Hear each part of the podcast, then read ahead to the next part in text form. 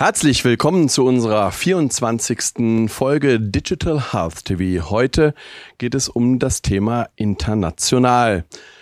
Wir begrüßen wiederum einige Talkgäste mit ausgewiesener Reputation und widmen uns den Themenfeldern der digitalen Anwendung für Patienten, den digitalen Sicherheitslösungen und den Pflegeeinrichtungen. Freuen Sie sich auf eine spannende Diskussion. Als erstes darf ich recht herzlich willkommen heißen Herrn Matthias Spüler. Er ist der Entwickler von Hey Patient. Hervorgegangen ist eine Gesundheitsplattform mit Apps, dank der digitale und direkte Interaktion von Menschen mit Gesundheitseinrichtungen ermöglicht werden. Herzlich willkommen, Herr Spüler. Ja, vielen Dank. Vielen Dank, dass ich hier sein darf. Freut mich sehr. Als nächstes darf ich recht herzlich willkommen heißen Herrn Christoph Basener. Er ist Director eHealth Solution bei Achellus und verantwortet die Geschäfts Entwicklung der Produkte und Dienstleistungen im Segment eHealth und arbeitet an den Zukunftsthemen rund um die Digitalisierung. Herzlich willkommen, Herr Basner. Ja, vielen Dank, Herr Grün, für die Einladung. Ich freue mich auch hier zu sein.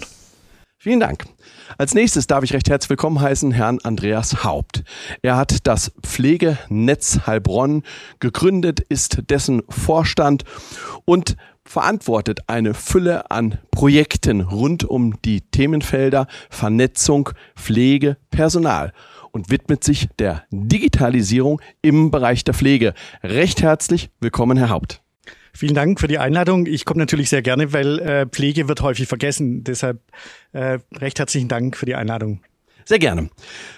Herr Spüler, das Gesundheitswesen hinkt in Sachen Digitalisierung hinterher. Vieles läuft auch heute noch papiergetrieben. Sie sprechen von direkter und digitaler Interaktion. Erläutern Sie uns dies doch bitte einmal. Ja, sehr gerne. Ähm, interessanterweise im Gesundheits, auf, auf Seite der Leistungserbringer wird vielfach der Patient vergessen. Es wird intern, ist es kompliziert genug, dass es überhaupt funktioniert. Und genau deshalb wird am Ende der Patient, ah ja, der kommt ja auch noch. Und das ist genau der Punkt, wo an vielen Stellen eben die Übergänge dann zwischen Patient und der Klinik ähm, und dem Leistungserbringer manuell sind. Die sind in Papierform, da hat es noch keine Schnittstellen. Und ein ganz wesentlicher Faktor, wenn man anschaut, Thema Digi äh, international, oder? Äh, dort, wo die Bürger digitale, digitale Identitäten haben und identifizierbar sind, dort funktioniert die digitale Interaktion auch viel besser. Das sind Dinge, die jetzt zum Beispiel in der Schweiz oder auch in Deutschland erst am Kommen sind. Und ich glaube, genau da hat es noch viel Potenzial, wenn man sagen kann, äh, um das zu verbessern. Ich glaube, da könnten wir ganz viele ähm, noch Waste rausnehmen, äh, was eben da jetzt drin ist. Sie sprechen vom digitalen Gesundheitsbegleiter, der letzten Endes die Schnittstellen zu den unterschiedlichen Stakeholdern im Gesundheitswesen vereinfachen soll. Kann man sagen, dass damit auch eine Vereinfachung in sämtlichen Lebensbereichen für den Patienten möglich wird? Unbedingt. Und genau das ist es. Ähm, heutzutage sind wir uns gewohnt, dass wir selbst auf dem Klo irgendwas bestellen können bei irgendeinem Online-Händler. Ähm, in der digitalen Interaktion mit dem Gesundheitswesen ist das noch weit weg. Ähm, wir haben HeyPatient auch so gegründet, weil wir den Patient Journey äh, mit unserem Sohn, dem jüngsten Sohn, der hat den Arm gebrochen und dann durften wir das wieder mal erleben. Und so viele Papier und so viele Dinge, die wir x zum x-ten Mal und wie immer wieder neu ausfüllen mussten, das geht besser. Und das war eigentlich auch dann die, der Grund, warum HeyPatient entstanden ist. Sie haben auch Erfahrungen im Bereich der Schwangerenversorgung gesammelt, hier von Videos, die bereits die Abläufe dokumentieren, über Packlisten bis hin zu Geburtsvorbereitungskursen. Wie wird dies angenommen? Äh, das ist ganz interessant. Also es, ist interessanterweise keine Generationenfrage, obwohl man sagen muss, Schwangere gibt es schon, schon irgendwo eine Grenze nach oben. Ähm, aber es ist für alle gut, dass sie zu jedem Zeitpunkt die Dinge eben nachschauen können und immer griffbereit haben. Eben, man hat es einfach immer dabei. Das Smartphone wurde zu unserem Extended Memory, das ist das, was immer dabei ist. Und genau der Begleiter wird in Zukunft auch uns in der Interaktion mit dem Gesundheitswesen äh, da sein. Auch wenn ich gesund bin. Das gehört auch nicht dazu. Ich will ja eigentlich gar nicht krank werden. Ich will immer gesund bleiben. Herr Basener, der digitale Patient nimmt im Bereich der Versorgung eine immer größere Bedeutung ein. Stellen wir uns vor, der Patient möchte seinem Physiotherapeuten ein Röntgenbild zeigen. Wie können wir dies abbilden? Ähm, Theoretisch ist das alles ganz einfach, indem nämlich eine Röntgenaufnahme ja digital erstellt wird und dann irgendwann vom Radiologen über irgendeine Instanz bis zu dem äh, ähm, Physiotherapeuten weitergereicht wird. Ähm, in der Realität treffen wir auf ganz viele Hürden. Die erste Frage, die der Radiologe stellt, wo willst du das hingeschickt haben? Jetzt gibt's in Deutschland seit kurzem eine elektronische Patientenakte, die wird das irgendwann schlucken, das Ganze. Und dann bin ich als Patient, nicht als Arzt, sondern als Patient auch Herr über diese Patientenakte und kann entscheiden, meinem Physiotherapeuten diese Daten zur Verfügung zu stellen. Ähm, Dafür müsste natürlich der Physiotherapeut auch in dieser Infrastruktur teilnehmen, aber das wird auch kommen. Ähm, und dann kann ich äh, diese elektronischen Daten übermitteln und ähm, habe eben ganz viel Porto gespart, habe Ressourcen gespart, habe wenige Wege gemacht. Ähm, allerdings ähm, fragt dann der Physiotherapeut, hm, kenne ich den Arzt? Woher stammt denn das Bild, kann ich dem vertrauen? Ähm, und da kommt unsere Firma halt ins Spiel, äh, wo wir diese Identitäten und diese Menschen, die da in dem elektronischen Spiel mitmachen, denen auch wirklich eine robuste, hochwertige digitale Identität geben und in diesem Umfeld dann auch ähm, wirken lassen. Das Smartphone und die Smart Devices sind nicht mehr wegzudenken. Wie bekommen wir die Daten sicher auf das Smartphone abgelegt? Sicher ist die Herausforderung. Daten auf ein Smartphone zu bekommen, ähm, ist ganz einfach. Aber wie schon öfter bemerkt, ähm, sind die meisten Daten, die, in, die ich in meinem Smartphone einarbeite, relativ schnell weg. Nämlich zu allen möglichen Dienstbetreibern, die da mit meinen Daten Geld verdienen. Das will ich natürlich mit meinen Gesundheitsdaten nicht. Und deswegen muss ich auf dem Smartphone erstmal sicheren Ort ähm, produzieren oder erstellen.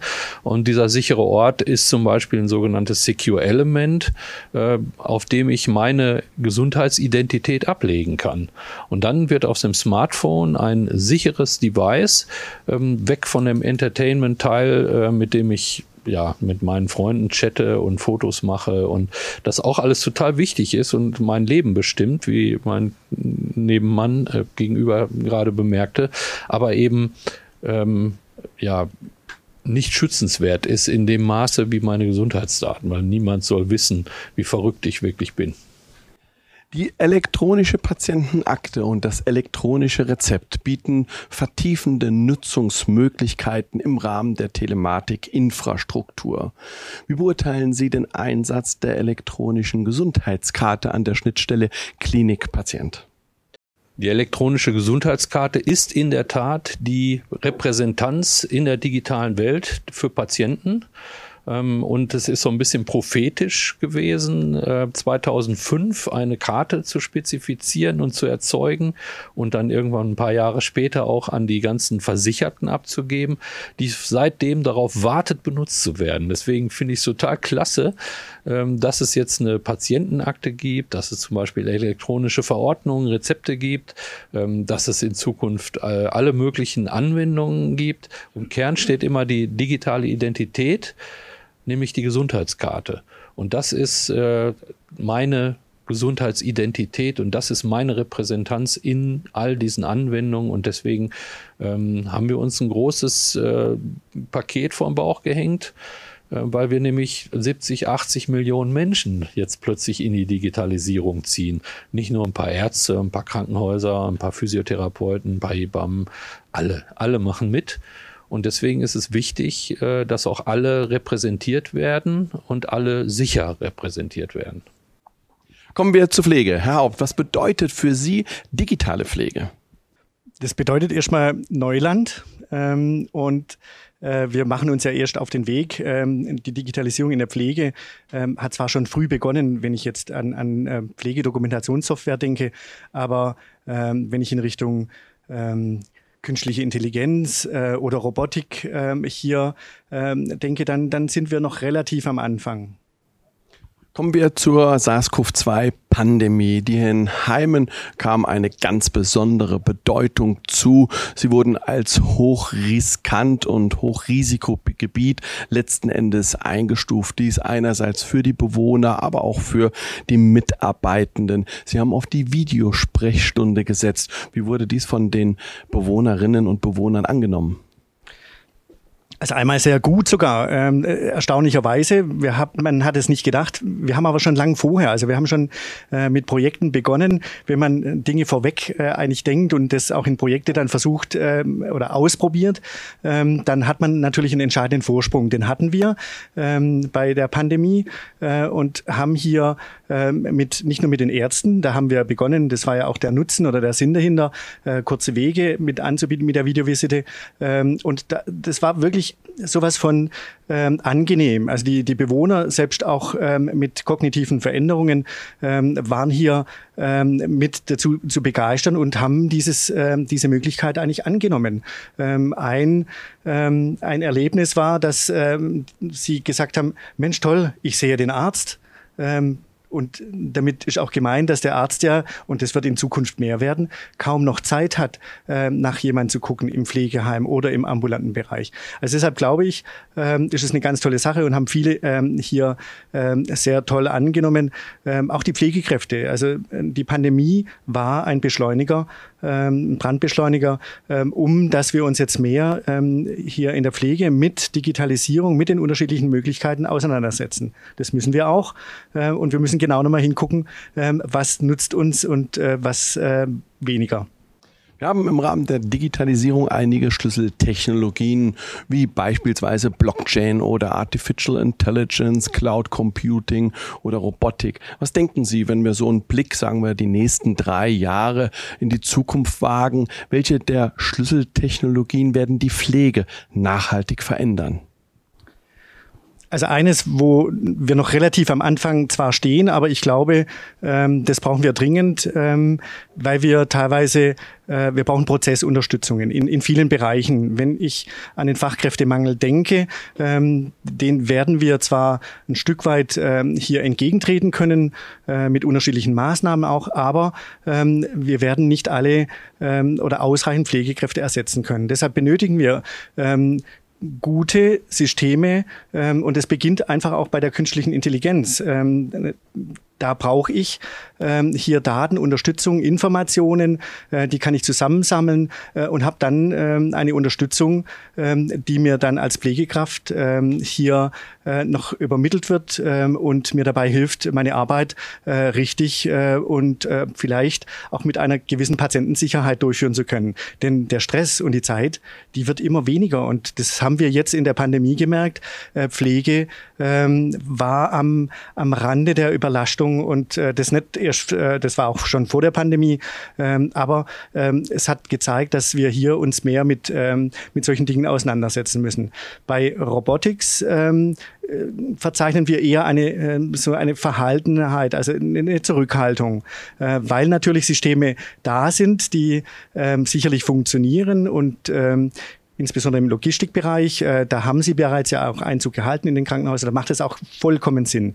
Äh, das ist was Unterstützendes. Aber ähm, wenn wir darüber nachdenken, wie äh, Faro die Robbe oder ähm, Cat, äh, die Katze, die dann für Demenzerkrankte mit einer Unterstützung sein soll, eine Hilfe, ähm, da fragt sich die, die Branche und die, die Pflegekräfte schon auch, ähm, was soll ich da mit der Technik? Ähm, das äh, ist viel eher und besser, wenn, wenn das durch Menschen ähm, hier durchgeführt wird. Aber auch da ähm, kann man Erfolge äh, verzeichnen. Äh, sie haben äh, eine positive Wirkung. Ich glaube, ähm, es wird nur noch ein paar Jahre wenige Jahre dauern, ähm, dass wir auf solche Systeme zurückgreifen und äh, sie ergänzend mit ähm, einflechten. Ähm, maßgeblich und wichtig wird aber immer noch ähm, auch natürlich klar die, die Pflege sein, die menschliche Pflege, äh, die durch äh, Technik nicht zu ersetzen ist. Herr Spüler, wir haben gerade von Herrn Haupt die Schlüsseltechnologien vorgestellt bekommen und die Auswirkungen auf die Pflege und er hat auch von der Patientensicherheit gesprochen. Welche Rolle kommt dem Datenschutz in diesem Zusammenhang zu? Das ist natürlich ein ganz zentrales Thema. Und das zentrale Thema ist, dass die Daten natürlich mal irgendwo sicher auch gespeichert sind. Ähm, was da aber am, am, Ende auch immer wieder entsteht, ist, dass die Daten auf alle Fälle auch am Patienten gehören. Muss patientenzentriert sein, weil ich selber will zum Beispiel, wenn ich an einer, einer äh, seltenen Krankheit äh, krank bin, dann möchte ich noch so gerne meine Daten teilen. Weil die Entwicklung in der Medizin ist aktuell so rasant und ein einzelner Mensch kann das gar nicht mehr fassen. Das bedeutet auch, dass ich dann eben auch möglichst schnell von neuer Heilmethoden oder von auch überhaupt der Forschung einen Beitrag leisten will. Und genau da, äh, glaube ich, wird zum Teil jetzt etwas übertrieben, wo man sagt, ja, man will gar keine Daten. Natürlich, man kann immer überall alles abschotten oder beziehungsweise alles ausstecken, hat man auch keine Funktionalitäten mehr. Aber genau das will man ja. Und, ähm, und genau da, wie die Entwicklung im medizinischen Wissen rasant weitergeht, genau das kann ein einzelner Mensch, ein einzelner Arzt gar nicht mehr verarbeiten. Und genau da äh, kommen die Maschinen zum Zug, genau das können wir automatisieren, genau da kommen Schlüsseltechnologien wie AI und auch Machine Learning kommt da äh, mit dazu. Und wenn wir da den patientenzentrierten Ansatz fahren und wir sagen, okay, und ich persönlich, meine Gesundheit, meine personalisierte Medizin, die sich dann daraus eben auch ableitet, das ist die Grundvoraussetzung, dass wir überhaupt die nächste Schritte der Entwicklung machen können jetzt. Herr Basner, wir haben es gerade gehört, die Halbwertzeit des Wissens, die da kommt eine große Bedeutung zu. Wir wissen, dass ab 2025 in etwa sich alle drei bis sechs Monate das Wissen in der Medizin verdoppelt. Der Datenschutz, die Datensicherheit, sie widmen sich gerade dieser Thematik. Wie schaffen wir das in Digital Health so zu integrieren, dass wir den Entwicklungen, den Möglichkeiten, die diese bietet, nicht im Wege stehen? Also natürlich verdoppelt sich und verdreifacht sich und exponiert sich das Wissen ungemein. Ähm, und aber auch die Teilnehmer, äh, die dieses Wissen dann äh, ver verwahren, benutzen, verwenden, produzieren. Also Ärzte, die Befunde schreiben, ähm, Patienten, die krank sind. Alles das wird immer mehr. Und in unserem deutschen Gesundheitssystem stehen wir gerade wirklich an so einem Scheideweg, an so einem Schwellen, an so einer Schwelle, wo wir uns entschieden haben, mit der elektronischen Patientenakte wirklich alle mitmachen zu lassen. Und zwar wirklich alle. Ähm, bisher äh, dürfen das nur die gesetzlich Versicherten machen, aber die privaten Krankenversicherungen, die ähm, sind auch, haben ihre Zustimmung gegeben, dass sie bei der EPA mitmachen wollen. Ähm, und jetzt müssen sie nur noch 35.000 Gespräche führen und dann nehmen sie auch teil. Ähm, und das ist zu bewältigen. Und das heißt, wir haben es mit Menschen zu tun, ähm, natürlich müssen die in ihrer Datensicherheit betreut werden. Natürlich müssen die ähm, möglicherweise gezwungen werden, das Richtige zu machen. Aber das ist wie beim, äh, wie beim ähm, Anschnallgurt. Ähm, die ersten haben es gemacht, weil sie nicht sterben wollten. Die nächsten haben es gemacht, weil sie es für sinnvoll hielten. Und alle anderen, die dann überblieben, wurden gezwungen, den Sicherheitsgurt anzulegen. Denn man kann nicht mit jedem bis zur letzten Sekunde diskutieren. Dann passiert genau das Gleiche wie bei den Ärzten. Die haben 150 Jahre darüber diskutiert, ob ein Stethoskop ein ordentliches Werkzeug für einen Arzt ist. Weil man hat den ja nicht mehr angefasst. Man kann jetzt nicht mehr fühlen, ob der Fieber hat. Man muss dem das ansehen. Also wenn man den Verdacht hat, kann man den natürlich immer noch anfassen. Aber daran sieht man, wie lange solche Diskussionen dauern. Und gerade wenn es in solche speziellen Themen wie unser Hauptthema reingeht, digitale Identitäten, authentisches äh, Erkennen von Teilnehmern, äh, dann fühlt man sich manchmal wie beim Zahnarzt. Hat man alles richtig gemacht? Ist es ein Routinebesuch? Passiert nichts? Ist mal zehn Minuten später wieder draußen? Hat man geschludert? Wird gezogen und das tut weh. Und äh, ja, ja, versuchen wir es gut zu halten. Der Patient steht im Mittelpunkt. Auf einem meiner Kongresse hat jemand einmal gesagt, der Patient steht im Mittelpunkt, da muss er weg, weil er stört. Dieser Aussage kann ich mich natürlich keinesfalls anschließen. Der Patient soll handlungsleitender sein. Es gibt einen Ausspruch, der heißt, die Pflege wieder menschlicher machen. Ich empfand die Pflege immer als extrem menschlich, als zugewandt, als empathisch. Aber bleiben wir trotzdem mal bei dieser Aussage. Kann Digitalisierung hier einen Beitrag leisten? Und wenn ja, welchen? Also wir haben es ja gerade auch schon gehört, ähm, dass äh, hier dieses Patientenzentrierte ganz arg wichtig ist nochmal. Ähm, das gilt für die Pflege äh, genauso. Und da glaube ich, dass ähm, die, die Technik, äh, die digitale Technik uns äh, sehr wohl dabei helfen kann, äh, sogar helfen muss. Ähm, denn eins äh, hat sich in den letzten Jahren ähm, hier kolossal verändert. Das heißt, ähm, die Bewohner, Patienten sind ja immer kränker geworden, auch aufwendiger, anspruchsvoller. Äh, und damit ähm, nehmen sie natürlich auch ein Stück weit mehr Zeit in Anspruch. Aber auch, und das ist genau das Problem, ähm, die, ähm, die Prozesse, die die, eigentlich jetzt äh, ab äh, vom Patienten selber äh, stattfinden, die haben natürlich auch enorm zugenommen. Beispiel Dokumentation. Ähm, und da wäre ein Beispiel, das man nennen kann, ähm, die Sprachtechnologie. Ähm, wir haben ähm, es gibt schon lange Sprachtechnologie, also die Ärzte äh, diktieren über äh, eine Dragon-Software äh, ihre Arztbriefe mit, äh, mit Blöcke teilweise. Äh, und äh, das ist ein vereinfachter Prozess, es geht schneller und ähm, auch ähm, sehr, sehr gut, qualitativ eigentlich auch. Ähm, und das gleiche, ähnliche haben wir auch probiert in der Pflege äh, mit Erfolg. Ähm, und äh, da habe ich dann, wenn ich über Sprache dokumentieren kann, kann ich das schon während des Arbeitens. Ähm, ich habe beide Hände frei äh, und kann dann dokumentieren. Sicherlich ist die, ähm, der Datenschutz äh, nochmal mit, spielt eine Rolle. Ähm, wo wir uns Gedanken machen müssen, wann kann ich da dokumentieren. Aber über Sprachtechnologie kann ich äh, hier äh, einen Prozess äh, erleichtern und damit mehr Zeit für den Patienten gewinnen. Welche Offenheit erleben Sie bei der Pflege für die Digitalisierung? Die Pflege allgemein ähm, ist hier, wie bei allem eigentlich auch bei allen anderen Dingen, sehr heterogen. Also sie, es gibt unterschiedliche Einstellungen. Die Jungen ähm, sind eher geneigt auch ähm, und gehen auf die Technik zu. Die haben weniger Ängste und Bedenken. Ähm, die älteren, erfahrenen Kräfte tun sich da schon ein bisschen schwerer auch. Aber ähm, wenn man das clever anstellt, ähm, dann beginnt man mit denjenigen, die, die das eigentlich äh, interessiert machen und dann erkennen die anderen auch, ups, das hat ja eigentlich äh, Nutzen. Ich, ich kann ja damit äh, gut umgehen. Und damit ähm, kann ich dann äh, andere vielleicht auch äh, überzeugen. Ähm, also grundsätzlich, und das liegt halt auch manchmal daran, und da sind wir auch selber schuld, dass wir als Pflege manche äh, Techniken einfach ähm, nicht mitentwickelt haben. Wir waren nicht präsent ähm, bei Forschung und Entwicklung. Und damit äh, konnten wir und sind die Bedürfnisse ähm, von der Praxis eigentlich äh, hier äh, nicht mit eingeflossen. Und äh, das sollte halt der Fall sein. Also Technik sollte ähm, äh, dem Menschen nutzen und nicht umgekehrt. Und das äh, sind halt viele Techniken, ähm, die sind teilweise aufwendig und damit äh, dann werden sie auch weniger akzeptiert. Sie haben es eben schon angesprochen, Dragon Dictate, Textbausteine in der Medizin unter den Ärzten weit verbreitet. Wie beurteilen Sie dies hinsichtlich der Aspekte Semantik, Fachbegrifflichkeiten, ausländische Mitarbeiter mit anderen Sprachhintergrund und auch vielleicht Sprachbarrieren?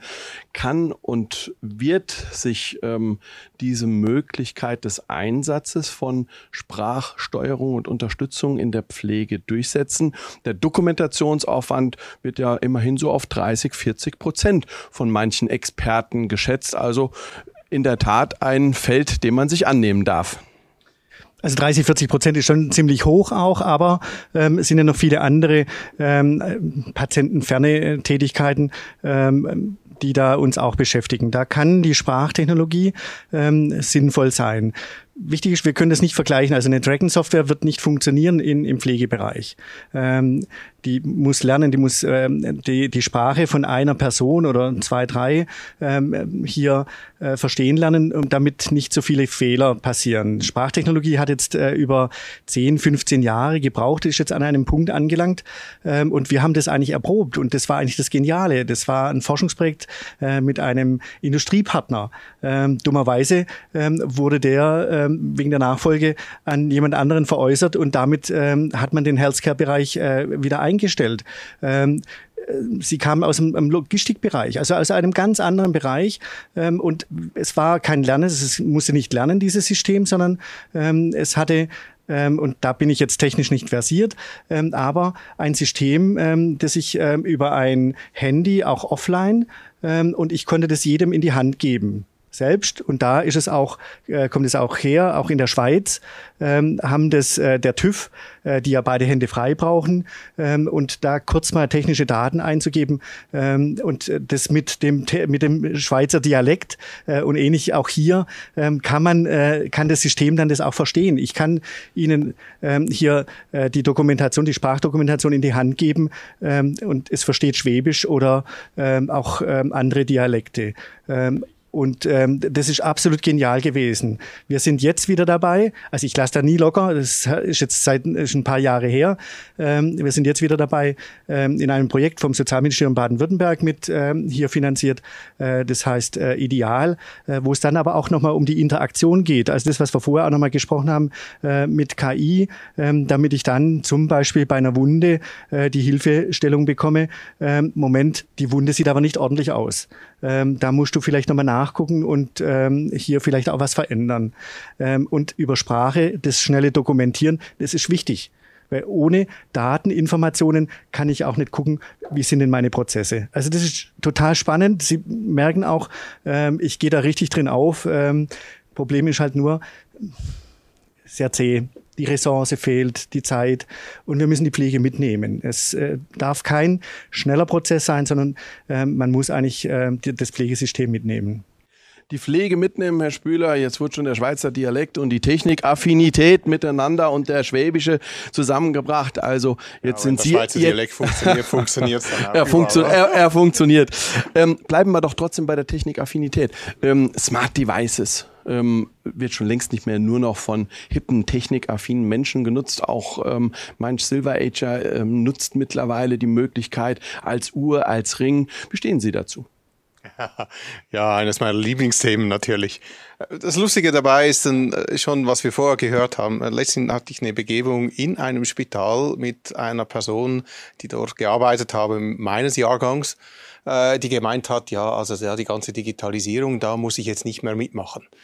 Äh, da war ich dann doch etwas überrascht. Ich kann aber eine Essenz an Wahrheit da drin finden. Ein Teil davon ist, die ähm, am Ende muss die IT unsichtbar sein. Am liebsten habe ich, wenn ich nichts davon merke, wenn die Daten automatisch gesammelt werden, wenn die Prozesse automatisch laufen und ich mich wirklich wieder auf den Menschen konzentrieren kann. Und genau da ist die Pflege, ist, äh, sind wir auch als Menschen stark, dass eben alles andere im Hintergrund passiert. Und ein Teil wenn es um Ring geht, oder? Ich habe da so einen, oder? Den habe ich seit 2016, die zweite Generation schon. Der, der misst automatisch, der sammelt die Vitaldaten automatisch. Und genau so sollten so Systeme sein. Den merke ich nicht, den merke ich auch nachts nicht. Und trotzdem liefert er mir essentielle Hinweise auf HRV, äh, äh, auch ähm, Schlafrhythmus, meine, wie, wie gut dass ich geschlafen habe, meine Bewegung und so weiter. Und genau solche Systeme werden die Zukunft sein, dass man eben keine manuellen Eingaben mehr machen muss und so weiter. Der Mensch steht ganzheitlich im Mittelpunkt. Kann man sagen, der digitale Gesundheitsbegleiter ersetzt nicht den Kontakt zum Mediziner oder zur Pflegefachkraft, sondern er ist eine wertvolle Ergänzung. Ja, unbedingt. Also das ist noch ganz wichtig zu sagen. Also ähm, es, es gibt unter anderem so, wenn ich chronisch Kranke nehme, oder die, die gehen äh, vielleicht zehn Stunden pro Jahr, haben die direkten physischen Kontakt mit irgendjemandem aus dem Gesundheitsbereich heutzutage. Die restliche Zeit, die über 8000 Stunden ist er, jedes Jahr ist er alleine auf sich gestellt. Und genau da kommen die Ergänzungen. Also das da wird mein zukünftiger erster Ansprechpartner in Bezug auf meine Gesundheit sein. Ähm, und genau das wird der zukünftige Bagatellenarzt sein, damit sich eben die Ärzte und Pflegepersonal auf das konzentrieren können, wo sie wirklich gut sind, nämlich die echten, also ich sage jetzt mal einfach die echten Fälle, wo es dann eben auch drauf ankommt, dass ein Mensch da ist, wo eine menschliche Interaktion ist. Und der Rest ist Ergänzung. Also ich denke, der, der Teil, ist ein ganz wesentlicher Teil in der Effizienzsteigerung im Umgang äh, mit dem Gesundheitssystem. Hinzu kommt auch, wir alle wollen uns ähm, und äh, der, der demografische Wandel zeigt das auch etwas. Wir wollen uns auch in Zukunft eine Gesundheit, ein gutes Gesundheitssystem leisten können. Ähm, das ist heute schon schwierig. Also in der Schweiz sind die Krankenkassenprämien so hoch, dass schon 20 Prozent, 20 Prozent müssen subventioniert werden von allen äh, Krankenkassenteilnehmern, was jeder sein muss, oder? Weil die schlicht Familien, die die Kosten nicht mehr tragen können. Das ist, das ist frappant. Das das geht nicht. Wir müssen die Kosten mit einbeziehen. Und auch da wieder kann ich den Patienten fragen, war gerade während Covid, war das ein wichtiges Thema ja, will ich jetzt noch mein Leben verlängern lassen? Will ich wirklich da an die Schläuche oder nicht? Eine Patientenverfügung wurde ganz aktuell, oder? Gott sei Dank haben ganz viele Menschen da auch mitgemacht, um genau das zu machen. Ähm, und äh, ja, warum kann ich hier nicht einfach einstellen, wie viel Geld für mich ausgegeben werden soll? In, in, in, in Geld, in Geldbeträgen. Ähm, je nachdem, wie alt das ist, äh, dass ich bin, soll ich mir das über, mir auch überlassen sein. Herr Basner, Digital Health, ein umfassendes Spektrum. Es reicht der Spannungsbogen von Leistungsanbietern über diejenigen, die smarte digitale Medizintechnik oder KI-Anwendungen produzieren. Welchen Wertekanon sollten alle gemeinsam verfolgen? Gerade wurde gesagt, ich kann äh, einen Preis bestimmen, der mir mein Leben wert ist. Das finde ich natürlich okay, das höre ich, jetzt, höre ich zum ersten Mal, da muss ich ein bisschen länger drüber nachdenken. Auf der anderen Seite hat der Bismarck damals die so Krankenversicherung eingeführt, um die Wehr- und Arbeitsfähigkeit der Bevölkerung zu erhalten. Und wir sind heute mindestens einen Schritt weiter, nämlich um das Leben an sich äh, lebenswert zu halten und wenn es dann mal nicht so richtig funktioniert, da zu unterstützen. Ähm, aber wir sind immer noch ähm, an der Stelle, wo wir, wo wir völlig unabhängig von Werten und von finanziellen Werten vor allem ähm, ähm, immer helfen, immer, immer helfen so. Und wenn ich jetzt zum Beispiel Ihren Vortrag gerade ähm, zurückverfolge, ja, dann ist das tatsächlich so, dass mein Smartphone wirklich eine Möglichkeit ist. Denn ähm, wie gesagt, die Ärzte haben 150 Jahre darüber diskutiert, ob sie ein Stethoskop benutzen, weil sie dann nicht mehr so viel Kontakt zum Patienten haben. Und wir diskutieren gerade darüber, ob wir ein Smartphone als Präsenzersatz haben. Und gerade in der Zeit Covid-Pandemie ist das unglaublich viel wert gewesen. Menschen haben Angst, nach draußen zu gehen, weil sie sich Angst haben, sich zu infizieren. Das ist nicht der Besuch beim Arzt das Gefährliche, sondern der Weg dahin. Und sowas müssen wir mitgehen können. Und dafür dafür ähm, ist die ist eine Digitalisierung des Gesundheitswesens mit den Methoden und Möglichkeiten, die wir haben, gut. Und letzten Endes ist es dann vielleicht auch noch ökologisch, nicht jeden zweimal die Woche zum Arzt zu fahren über viele Kilometer, weil es ja auch immer weniger Präsenzärzte gibt möglicherweise, sondern es ist einfach viel einfacher, das von zu Hause zu machen. Ähm, man sitzt nicht in Wartezimmern rum und infiziert sich, man hat viel mehr Zeit für sich auch ähm, und so löst die Digitalisierung vielleicht ganz viele Probleme, ähm, die überhaupt nichts mit Datenübertragung zu tun haben, die einfach unser Lebensgefühl verbessern, indem wir nämlich nämlich äh, Zeit geschenkt kriegen zum Beispiel. Und diese Zeit können wir für andere Dinge widmen. Wie gelangen die ZDF, sage ich immer so gerne, die Zahlen, Daten, Fakten der Medical Devices, der Mobile Devices in die elektronische Patientenakte? Im Moment tun sie das, ähm, indem ich erstmal zumindest mit meiner EGK mich an meiner Patientenakte anmelden muss. Ähm, und dafür wird ein großes Geschütz aufgefahren, nämlich eine ziemlich komplizierte, ziemlich hochwertige Verschlüsselung ähm, und kryptografische Methoden werden dafür benutzt, sodass also ganz klargestellt ist, dass ich derjenige bin, der das macht. So, ähm, und das Smartphone, was von allen gewünscht wurde als Plattform, hat natürlich das Problem, dass die Krankenversicherungen uns eine Plastikkarte gegeben haben und leider in die Smartphones keine Schlitze gebaut haben. Diese Brücke, die müssen wir jetzt schlagen, nämlich entweder indem wir eine kontaktlose Karte haben, der ein oder andere von Ihnen benutzt vielleicht seinen Personalausweis, der, der hieß mal neuer Personalausweis, als er das noch war. Heute heißt er Personalausweis und ist eine digitale Identität für Behörden, für ähm, Ihre Nachfrage, wie viele Punkte Sie in Flensburg haben ähm, oder möglicherweise das An-, Ab- und Ummelden von irgendwelchen Kraftfahrzeugen. Ähm, genauso kann man die EGK mittlerweile, die aktuelle Generation der EGK per NFC mit dem Smartphone verbinden. Und wenn man das macht, wir haben das natürlich implementiert und wir haben es gemacht, haben wir festgestellt, man kriegt da so ein bisschen klamme Finger dabei. Also es krampft irgendwann, weil so eine Auseinandersetzung mit seiner Patientenakte dauert länger als die Zeit, die man die Karte hinter das Telefon halten möchte. Und deswegen müssen wir die Karte virtualisieren und die kryptografischen Bausteine der EGK, der Gesundheitskarte, auf ein sicheres Element, auf ein sogenanntes Secure-Element in den Mobiltelefonen ablegen, was viele Mobiltelefone im Übrigen haben. Nämlich das ist da, wo ihre virtuelle Kreditkarte gespeichert wird und wo ihre Zahlungssysteme aufbewahrt werden. An diesem Speicherort, der der kryptografischen Qualität einer EGK entspricht, da müssen wir mit der EGK virtuell hin. Und das bauen wir. Lassen Sie uns zu unserer Schlusskunde kommen. Ein Satz pro Person. Das Schweizer Gesundheitswesen. Welche Entwicklungen, Herausforderungen stehen an? Herr Spüler. das ist eine gute Frage. Ich glaube, da gibt es ganz viele Herausforderungen. Ich glaube, die zentrale dabei wird jetzt sein, äh, überhaupt die Identifikation und die Datenspeicherung äh, der Patienten, eben die patientenzentrierte Datenspeicherung hinzukriegen. Das ist der Schlüssel. Danke. Herr Haupt, 4,3 Milliarden Euro Krankenhaus-Zukunftsgesetz. Es geht um Notfallversorgung, Digitalisierung, IT-Sicherheit. Ist die Pflege ausreichend berücksichtigt? Da werde ich nie Nein sagen, weil ähm, es ist nie ausreichend ähm, und wir brauchen auch wirklich äh, finanzielle Mittel.